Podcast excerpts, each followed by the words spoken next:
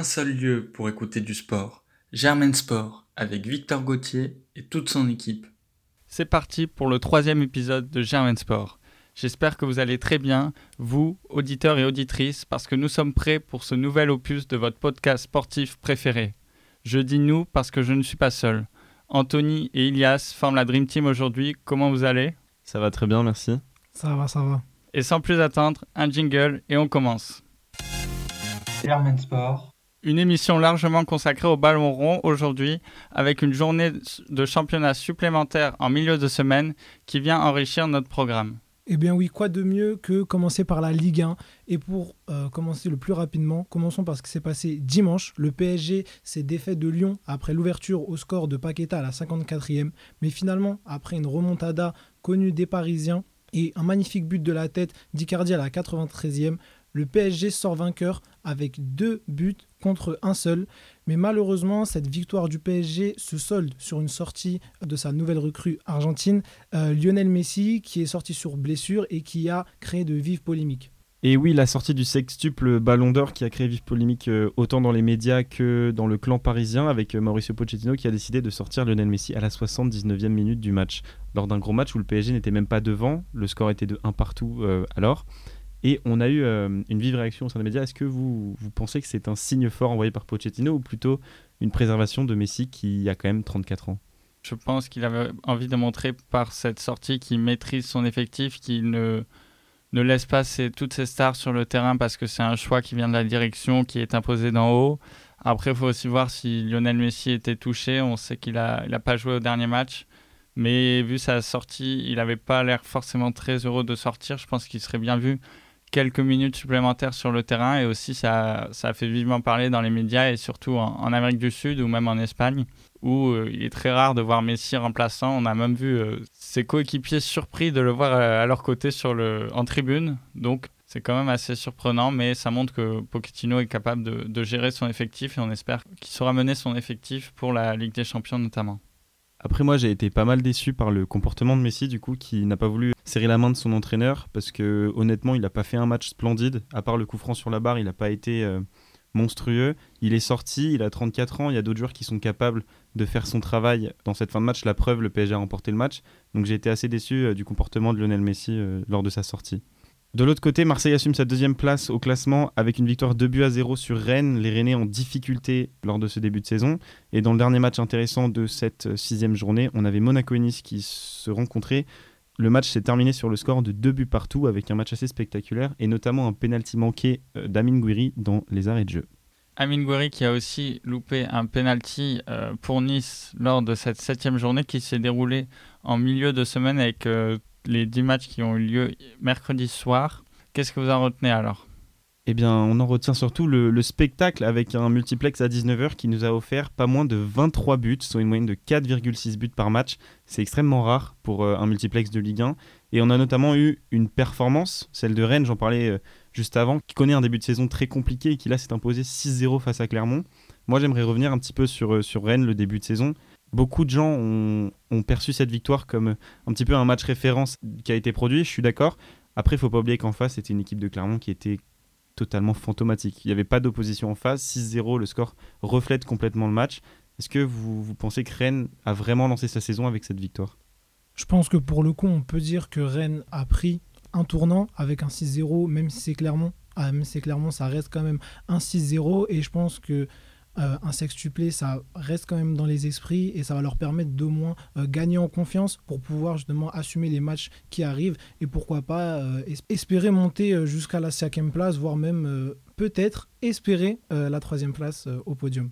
Je suis d'accord, le début de saison de Rennes est quand même assez compliqué. C'est très irrégulier. On a vu le bon match qu'ils ont fait contre Tottenham en Ligue Europa Conférence avec le nul de partout la semaine dernière. Il y a eu la défaite à Marseille depuis qui n'a pas rassuré depuis cette victoire. Après, il faudra voir ce que ça va donner la semaine prochaine euh, pour qu'ils poursuivent sur leur lancée et espérer enfin remonter au, classement. Si Rennes a su s'imposer, euh, les Lillois en ont fait de même puisque les Dogs l'ont emporté face à Reims sur un score de 2 buts à 1. Ouais, Lille qui lance enfin peut-être sa saison après un match euh, référence contre Wolfsburg la semaine dernière en Champions League un match un petit peu plus décevant ce week-end face à Lens, mais au final, un match complet face à Reims, 2 buts à 1, qui aurait même pu se terminer sur un score plus large. Euh, on a vu toute la joie de Gourvenec à la fin de ce match. Je pense que ça l'a rassuré. Je pense que les Lillois prennent de la confiance, comme tu disais, pour Rennes. Et c'est de bon augure pour un club qui joue quand même les compétitions européennes. Ilias, euh, qu'est-ce que tu en penses de Lille? Je te rejoins parfaitement. On sait que Lille, c'est un centre de formation de grands joueurs. Ils ont sorti de grands joueurs, mais c'est aussi euh, une équipe ou une grande équipe à venir, en tout cas. Je pense que Lille peut s'imposer en Ligue 1 et peut surprendre même le podium.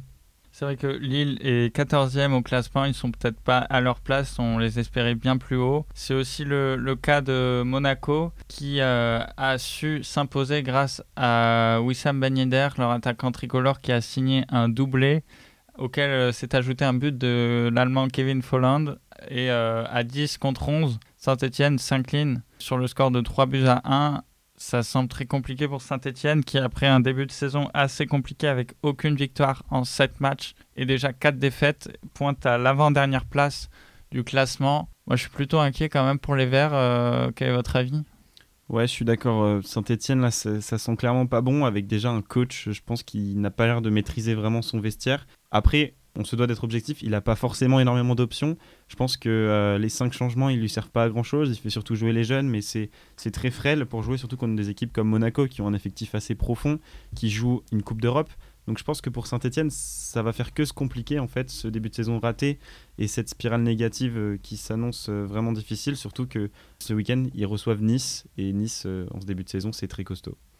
C'est très costaud, Nice, sur ce début de saison, mais ils se sont inclinés à Lorient, 1-0, c'est leur premier revers de la saison. Après un match nul, on l'a dit déjà avant, à Monaco, avec une nouvelle fois Amin Gouiri qui a manqué un penalty en tirant une nouvelle fois au-dessus.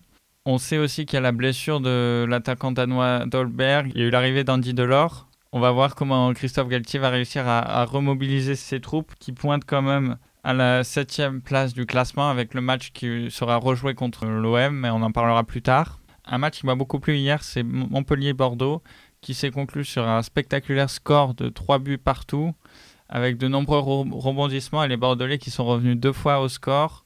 Début de saison compliqué aussi pour les Bordelais qui euh, restent sur plusieurs saisons consécutives dans l'anonymat. Il y a eu un nouvel entraîneur, ça a fait beaucoup de bruit, c'est l'ancien sélectionneur de la Suisse, Vladimir Petkovic. Un très gros recrutement avec beaucoup de départs et beaucoup d'arrivées. Donc des joueurs méconnus. Il faut attendre de, voir comment l'alchimie va prendre. Mais euh, on peut espérer qu'ils remontent au classement. Ils sont actuellement 16e. On peut espérer qu'ils finissent au moins dans la première partie de tableau en enchaînant les bons résultats. Je pense que personnellement, étant bah, pas un grand fan de Bordeaux, euh, bah, on, a, pu les voir de nombreuses fois en Ligue 1. Malheureusement, Bordeaux, ça n'a jamais été euh, une équipe incroyable en Ligue 1. Ça fait très très très longtemps qu'ils n'ont pas disputé un match européen. Au contraire de Lille, par exemple. Et ce qui serait intéressant de voir, c'est peut-être euh, voir la physionomie du jeu, voir comment est-ce que ça évolue dans le temps. Est-ce que Bordeaux espère tout simplement rester en Ligue 1 ou atteindre les championnats européens? Après, le club a connu quand même de grosses difficultés économiques, donc le mercato n'a pas été étincelant. Ils ont quand même réussi à ramener Vladimir Petkovic, comme tu disais, c'est quand même une grosse addition. Je pense que c'est une, belle plus-value par rapport à l'entraîneur qui était en place avant. Je suis assez confiant pour, euh, pour les Bordelais, mais je te rejoins pas, Victor, dans le sens où je pense pas que Bordeaux, cette saison, ça finisse dans la première partie de tableau. Le championnat a l'air assez homogène. Moi, je, suis assez optimiste pour Bordeaux, mais peut-être pas cette année. En tout cas, j'attends de voir les prochaines saisons. Eh bien, on verra bien. Je pense que quand même, euh, entre la 7e et la 10e place, c'est pas non plus hors de portée. Mais on, verra bien. C'est enregistré de toute façon. Hein.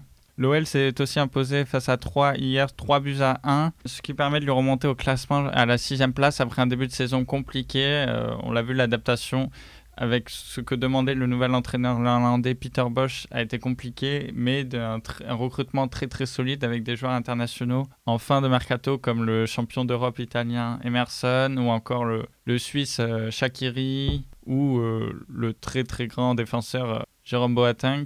Vous pensez que Lyon va continuer à remonter, il joue le podium? Moi je suis, je suis très très optimiste pour l'Olympique lyonnais. Euh, je pense qu'ils avaient une faille dans le calendrier, des matchs euh, plutôt abordables qui s'enchaînaient. Je pense à Nantes, ils ont su euh, rebondir, même si c'était pas glorieux, ils ont, su faire le travail. Après, on a eu une autre victoire, puis le match face au PSG, où ils ont montré quand même un beau visage. Je pense que c'est l'équipe qui a proposé le plus d'opposition au PSG depuis ce début de saison en Ligue 1, donc c'est très intéressant. Et là, un match abordable face à 3, même s'ils étaient menés, ils ont eu la bonne réaction. Ils se sont imposés avec, avec brio et donc 3 buts à 1 et euh, la Ligue Europa qui est constituée en fait d'adversaires complètement abordables. Donc je pense que ça peut que les mettre en confiance et je suis assez confiant pour les Lyonnais, sachant que ce week-end ils reçoivent Lorient, donc un adversaire qui s'avère également être abordable. Je suis totalement d'accord avec toi, je te rejoins à 100%, dans la mesure où je vois Lyon très facilement prendre la place euh, de Angers à la troisième place. Je vois pas vraiment Angers, Lens ou Lorient continuer euh, sur la durée et même tout au long de cette saison euh, à plafonner en tête de liste avec euh, des grosses équipes comme Marseille ou le PSG. Mais au contraire, Lyon, je pense que, comme tu l'as dit, avec un calendrier très abordable et même des matchs de Ligue Europa qui leur permettent de se mettre en confiance, ils vont pouvoir très vite bah, réatteindre la troisième place et pourquoi pas bah, même la première. Et qui dit équipe européenne, on enchaîne avec une autre, le Paris Saint-Germain qui a une nouvelle fois déçu dans sa prestation face à Metz et qui s'est imposé 2 buts à 1 seulement avec un doublé d'Akimi dont un dans le temps additionnel. Le match qui est un petit peu dégénéré à la fin avec l'expulsion du capitaine messin et de l'entraîneur messin Frédéric Antonetti qui a vivement critiqué le comportement des Parisiens. Encore un pari en absence de production de jeu, encore un pari un petit peu amorphe. À une semaine de City, qu'est-ce que ça vous inspire? C'est vrai que si on regarde uniquement le classement, Paris est premier, 7 matchs, 7 victoires, 21 points. Mais euh, ils ne sont pas si intouchables que ça. On a vu que la plupart de leurs matchs, notamment cette semaine, ça s'est décanté dans les arrêts de jeu. Euh, contre Lyon, ils ont été menés puis sont revenus sur un penalty litigieux avant de l'emporter dans les toutes dernières secondes. À la 90e, 93e minute. Hier, c'était la 95e minute. Donc un pari poussif qui, au vu de l'équipe alignée, on peut s'attendre à plus de buts. Mais les adversaires arrivent à les faire déjouer. Du coup, je vous rejoins encore une fois. Hein. Paris, bah, comme tu l'as dit, Victor, manque de jeu, manque d'envie. Je ne sais pas si c'est la mentalité de Paris qui fait que justement on a trop d'individualité et un manque de collectivité.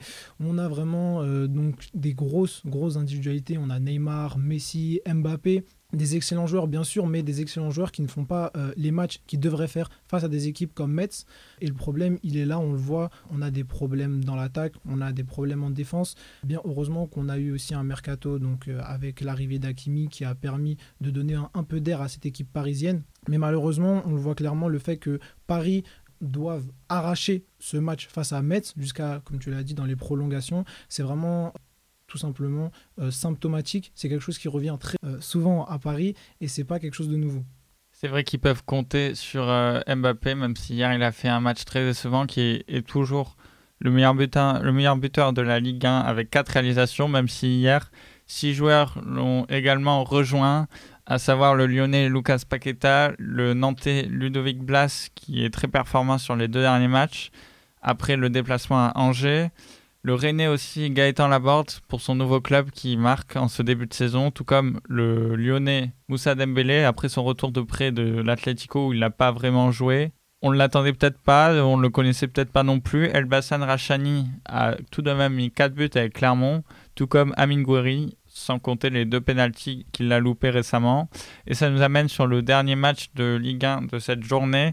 Angers-OM, 0-0, peu d'action, mais euh, l'action, c'était surtout en fin de match, avec un débordement une nouvelle fois des supporters, avec les Marseillais qui sont descendus sur la pelouse pour venir euh, s'invectiver avec euh, les supporters angevins. Ça devient récurrent. J'ai eu des incidents à trois reprises, notamment Montpellier-Marseille, puis ensuite Nice-Marseille, le match qui va être rejoué.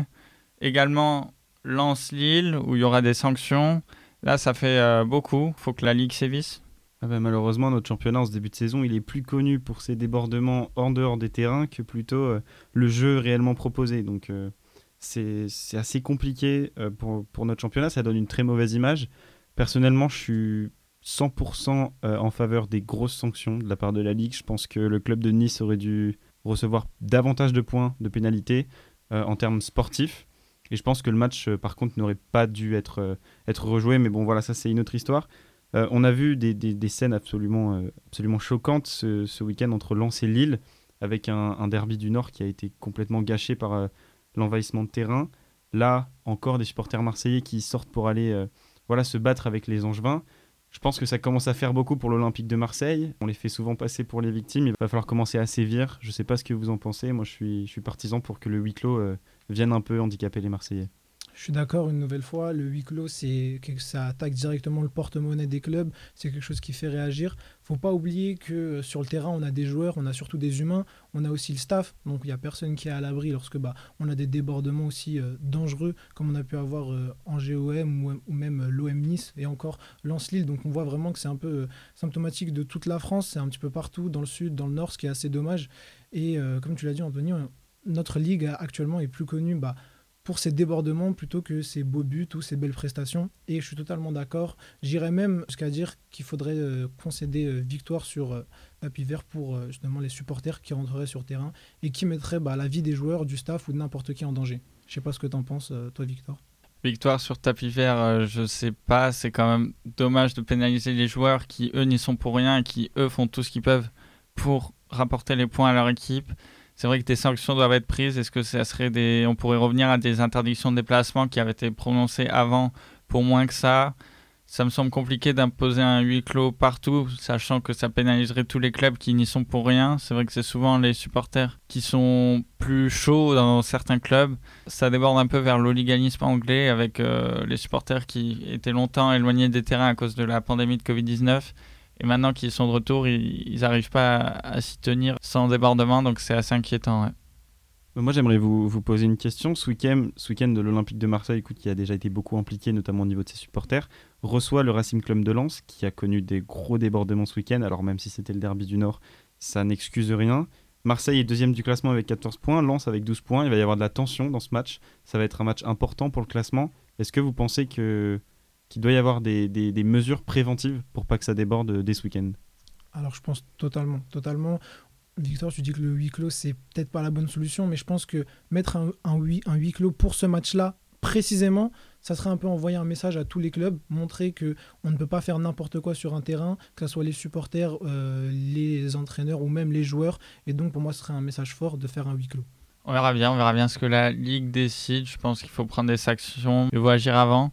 Donc on verra, sachant qu'elle doit déjà trancher sur euh, Lille-Lens. Là, ces deux clubs vont être encore convoqués. Donc on verra bien les suites qui vont être données à, ces affaires. On va maintenant aborder un championnat que l'on n'a pas encore évoqué sur ce début de saison. C'est la, deuxième division française, la Ligue 2, qui en est déjà à sa neuvième journée. Et quelques résultats pour commencer. La victoire des Toulousains qui sont leaders, à mon plus grand plaisir. La nouvelle victoire 2-0 à Dunkerque et les Toulousains qui sont invaincus après 9 journées, dont 7 victoires et qui caracolent en tête du classement. Le Paris FC s'est aussi imposé 2-0 contre Nîmes. Ajaccio a concédé le nul 0-0 à Niort, mais conserve toujours sa deuxième place. Et on peut également parler du match Caen-Dijon, qui a beaucoup fait parler à la suite de la polémique arbitrale, avec notamment un but refusé. On rappelle qu'il n'y a pas la VAR en Ligue 2, un but refusé alors que le ballon était rentré d'un mètre et aussi un autre but refusé pour les Canets à la suite d'une simulation à juger l'arbitre alors qu'il y avait quand même un contact qui a en plus entraîné l'expulsion du joueur Canet pour deuxième carton jaune alors qu'en tombant il fait la passe à son coéquipier qui marque. Les Canets avaient de quoi être en colère et ça s'est vu sur le terrain avec de nombreuses expulsions dans le staff. Qu'est-ce que vous en pensez de la Ligue 2 Vous avez une équipe que vous suivez particulièrement? Alors moi je m'intéresse principalement euh, au Grenoble Foot 38 parce que c'est là d'où je viens. Mais euh, je voudrais plutôt parler du top 4 actuel de, cette Ligue 2. On se croirait en 2008 en fait, tout simplement, avec Toulouse, Ajaccio, Sochaux et Auxerre. C'est vraiment les équipes qui se battaient pour la montée à l'époque, même si Toulouse flirtait généralement avec la Ligue 1. Là, je suis vraiment content de revoir ces équipes au top. Je pense qu'il y a de la place pour euh, certaines d'entre elles en Ligue 1, notamment Auxerre, club historique. Donc euh, j'espère que ces équipes vont continuer à produire du jeu. Et mention spéciale aux, au Pau FC qui fait vraiment un super début de saison avec une sixième place. Contrairement à l'AS Nancy-Lorraine qui, après avoir longtemps visé la Ligue 1, ça semble plus compliqué puisqu'ils sont derniers avec aucune victoire, seulement 3 points en 9 matchs, 6 défaites et une nouvelle défaite euh, à Grenoble où après avoir tenu jusqu'à la mi-temps un partout, ils ont perdu 4-1 alors qu'ils étaient pourtant en supériorité numérique, donc ça semble compliqué pour le club lorrain. On va maintenant faire un petit tour d'Europe, euh, des résultats des championnats étrangers, avec l'Angleterre pour commencer. Eh bien oui, l'Angleterre, si je vous dis Chelsea, vous pensez 3 buts à 0 contre Tottenham. Chelsea, incroyable cette saison. Une grosse montée en puissance, un jeu clinique. On a vu un Thiago Silva incroyable ces dernières prestations. Tottenham, beaucoup plus fantomatique, un Tottenham avec beaucoup plus de lacunes. On le disait euh, tout à l'heure, on va avoir un Tottenham Arsenal intéressant à regarder. Deux clubs qui ont euh, du mal cette saison, qui rament énormément. Et ce sera toujours intéressant de voir euh, comment va se dérouler ce match. Dans les autres matchs, Liverpool s'est imposé face à Crystal Palace et rejoint Chelsea avec 13 points en, tête de la ligue. CR7 qui ne manque pas de contredire les critiques face à son âge, il décroche les 3 points et plante son but avec euh, Manchester United face à West Ham, euh, victoire 2 buts à 1. Et enfin, pour terminer sur euh, Manchester United, la revanche était hier en Coupe de la Ligue et ils se sont imposés 1-0 et Manchester est, donc éliminé de cette Coupe de la Ligue anglaise. Donc après avoir parlé des, meilleures équipes, j'ai pas forcément mentionné Manchester City, mais pour vous, quel est le favori là cette saison pour le championnat euh Je rappelle que l'année dernière, c'est City qui, qui, a remporté le titre. Est-ce que vous les voyez récidiver ou vous voyez quelqu'un aller faire l'exploit de les battre? C'est vrai que City a encore euh, cette année une équipe très redoutable, notamment sur le plan offensif. Ils sont actuellement cinquième à 3 points de la première place, donc absolument rien n'est joué. On a vu l'année dernière qu'ils avaient fait un très mauvais début de saison et ils étaient revenus d'une façon très spectaculaire pour l'emporter largement. C'est vrai que le championnat est dominé par Chelsea, Liverpool, Manchester United qui ont tous les trois 13 points après 5 journées. Manchester United, ça me semble quand même très irrégulier, donc j'ai du mal à les voir remporter la première ligue, même s'ils seront assurément dans le top 3, euh, dans le top 4. Chelsea me fait forte impression. Ils ont fini en boulet de canon la saison dernière avec l'arrivée de Thomas Tuchel en remportant la Ligue des Champions. Cette saison, ils sont une nouvelle fois impressionnants. Ils se sont renforcés avec le recrutement d'un grand attaquant qui leur manquait offensivement. Pas dire du mal de Timo Werner, mais Lukaku marque et sait se montrer décisif. Et donc, il a déjà marqué en ce début de saison et porté Chelsea à la première place qui s'occupe du classement. Liverpool aussi, qui a 13 points. Ça semble fonctionner un peu mieux qu'en fin de saison dernière. Après, il faudra voir si ça va tenir dans la durée et si Klopp euh, arrive à manager encore toutes ces stars euh, pour les mener au plus haut niveau. Parfaitement, encore une fois, je te rejoins. Personnellement, je vois Chelsea vraiment grand favori de ce championnat. 13 points, une attaque de folie, des grands, grands joueurs, un mercato de qualité pour moi, Chelsea euh, ont su s'imposer et ils ont vraiment redémarré la machine de Chelsea qu'on a pu connaître auparavant. Personnellement, comme toi, Anthony, Manchester United, j'ai du mal. Il y a beaucoup d'irrégularités. Euh, bien qu'on ait l'arrivée de Cristiano Ronaldo, euh, ça reste quand même Manchester United qu'on connaît, avec ses hauts, avec ses bas avec ses individualités aussi. Et au contraire, City, euh, je m'en fais absolument pas. C'est trois points de retard pour pouvoir remonter dans le podium. Donc j'y crois, j'y crois vraiment. un combat pour le podium entre Chelsea, Liverpool et Manchester City. Et tout de suite, on enchaîne donc avec la Liga Santander, le championnat d'Espagne, qui a perdu Messi, mais qui a retrouvé un Benzema en, forme spectaculaire. Karim Benzema, qui est tout simplement auteur de 8 buts et 6 passes décisives lors des 5 premières journées de championnat. C'est tout simplement un début de saison historique pour le français. Euh, moi, j'ai limite déjà envie d'entrer dans le vif du sujet. Est-ce que Karim Benzema a déjà été aussi fort dans sa carrière? C'est vrai qu'il est notamment encore plus fort depuis le, départ de Cristiano Ronaldo du Real Madrid. On pensait qu'il allait, son ratio allait baisser, mais c'est lui qui porte toute l'attaque du Real Madrid après des recrutements un peu ratés avec Eden Hazard. Là, Rodrigo Vinicius, il commence à, être décisif, mais c'était pas encore trop ça au début. C'est vrai que ça va être un candidat au Ballon d'Or. Après, est-ce qu'il l'aura cette année? Je ne sais pas, je ne suis pas sûr du tout. Mais euh, en tout cas, il porte le Real Madrid qui est actuellement leader et qui a également recruté le, jeune espoir français Eduardo Camavinga qui a su se montrer décisif pour ses premiers matchs. Donc euh, pour l'instant, tout va bien euh, pour le Real Madrid et son nouvel entraîneur Carlo Ancelotti.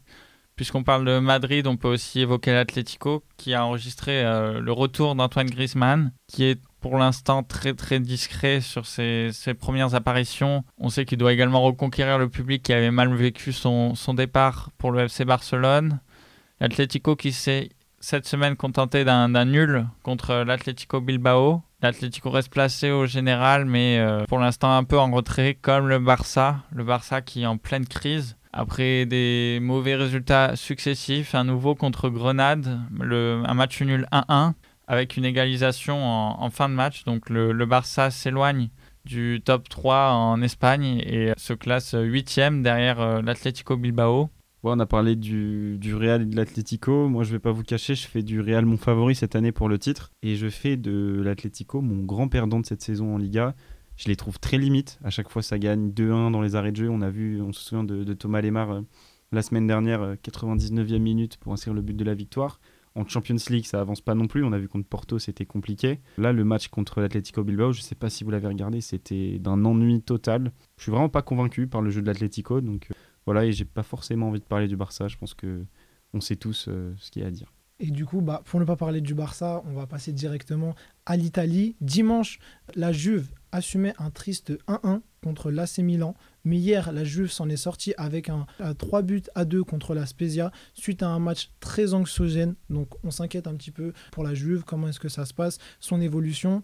Avoir du mal contre la Spezia, c'est assez étonnant pour une équipe comme la Juve. Mais de l'autre côté, on a l'Inter qui va euh, pour le mieux. On a le club interiste qui enchaîne les victoires. Alors écoutez ça. D'abord, un 6-1 contre Bologne qui s'accompagne d'un doublé de Zeko, puis un 3-1 contre la Fiorentina. Donc on a vraiment l'Inter qui est en train de survoler la Serie A. Je ne sais pas ce que vous en pensez. Euh, je la vois vraiment favorite euh, de cette Serie A, au contraire de la Juve qui peine après le, départ de CR7. Ouais, je pense qu'au début de saison, on pouvait avoir euh, des espérances concernant la Roma de Mourinho qui s'est incliné ce week-end.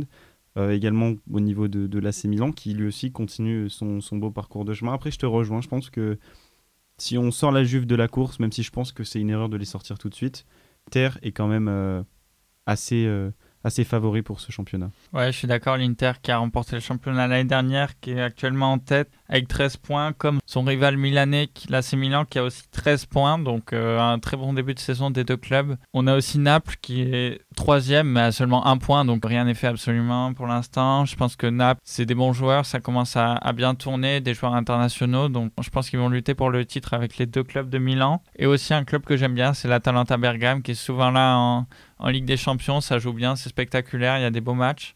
Donc je pense qu'ils pourront euh, embêter leur rival et pourquoi pas finir sur le podium en, déjouant les, pronostics. Et pour être complet sur le foot européen, un petit mot du foot allemand, avec dimanche Borussia Dortmund qui s'est imposé contre l'Union Berlin sur le score de 4 buts à 2 avec encore une fois un doublé d'Erling Haaland qui affole les statistiques. Et juste avant, le Bayern Munich a repris la première place du classement en dominant très très largement Bochum sur le score de 7-0.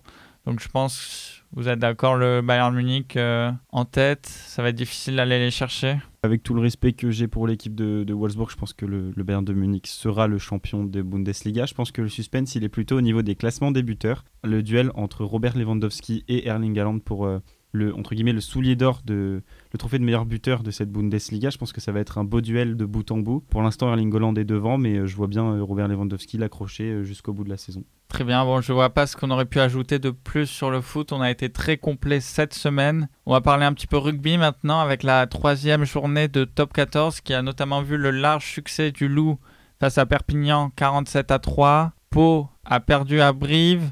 Toulon a écrasé le Stade français pour un match qui s'est accompagné d'un très vibrant hommage à Christophe Dominici. Le Racing voyage mal puisqu'il s'est incliné à Biarritz sur le score de 28-19. Le gros match de cette journée, c'était Montpellier-Toulouse, avec Toulouse qui l'a emporté 17-15, comme Clermont en fin de match, 23 à 22 contre La Rochelle. Un match très serré pour deux équipes qui étaient à la peine en ce début de saison. Et enfin, pour être complet, le, match nul entre Bordeaux et Castres dans le Tarn, 23 partout. Donc, s'il nous donne au classement euh, Toulouse en tête devant le Loup et Brive qui a déjà deux victoires en trois matchs. En bas de classement, Paris, le stade français qui est dernier avec 0 points décroché encore. On espère que ça va pas durer longtemps, mais euh, le niveau de jeu est quand même assez inquiétant et trois matchs trois défaites assez conséquentes. Oui, moi ce que je retiens surtout au niveau, au niveau du top 14, c'est la domination du Stade Toulousain, à nouveau le champion en titre, qui euh, assure son statut, qui assume son statut et qui, euh, qui s'en sort pour l'instant très bien. Euh, je renouvelle ce que j'avais dit la semaine dernière, le Stade français toujours aussi inquiétant. J'espère pour eux que, que ça va quand même aller un petit peu mieux. Merci. Cette semaine, la page sport mécanique se résume au Grand Prix de Saint-Marin en MotoGP. Et le leader du championnat du monde, Fabio Quartararo, a pris la deuxième place du Grand Prix, devancé par l'Italien Francesco Bagnaia, son principal rival chez Ducati, qui entretient le suspense dans la course au titre. C'est l'Italien Enea Bastini qui a complété le podium pour ce Grand Prix. Et le Français Johan Arco, qui est pourtant parti cinquième au départ, n'a pas pu jouer les premiers rôles. Il a été distancé a finalement pris la douzième place. On a aussi eu Marc Marquez, le sextuple champion du monde, qui revient bien en terminant la quatrième place devant le champion du monde sortant, Johan Mir, qui s'est lui classé sixième. Vous en pensez quoi du, championnat? Moi, Je pense que 48 points d'avance, il reste encore 4 euh, courses, si je dis pas de bêtises. Je pense que ça va être suffisant pour euh, Fabio Quartararo pour amener le, championnat à la maison. Merci, c'est vrai. On espère euh, enfin un champion du monde français en MotoGP. Ça fait très très longtemps que ça ne s'était pas arrivé. Je pense qu'on était tous panés. Et on va enchaîner maintenant sur le cyclisme, notre dernier sport à l'honneur pour cette émission, avec les championnats du monde qui se déroulent cette semaine en Belgique. Ça a commencé dimanche par le contre-la-montre homme avec l'Italien Filippo Ganna qui a nouvelle fois remporté le maillot arc-en-ciel. Il devance cette fois-ci les deux Belges Van Aert et Remco Evenepoel sur un parcours de 43 km. On peut également citer le Danois Asgreen 4e, Kung 5e. Aussi Tony Martin qui a disputé ce dimanche le dernier chrono individuel de sa carrière, trois jours avant de la conclure sur le relais mix, également remporté par l'Allemagne. Qu'est-ce que vous avez pensé de ce chrono? Moi j'ai été surpris par la, enfin surpris à moitié on va dire par la performance de Wood van Aert. On l'attendait surtout euh, sur la course en ligne et euh, là une très belle performance sur le contre-la-montre. Philippe Ogana euh, qui, était vraiment fort. Moi, je l'attends ce week-end, Wood Van Aert. Je pense que c'est le grandissime favori de cette course. J'attends quand même de voir euh, dans quel état de forme va venir euh, Julien Alaphilippe, parce qu'on espère toujours une victoire française. Mais je pense que Wood Van Aert euh, va être quasiment imbattable ce week-end.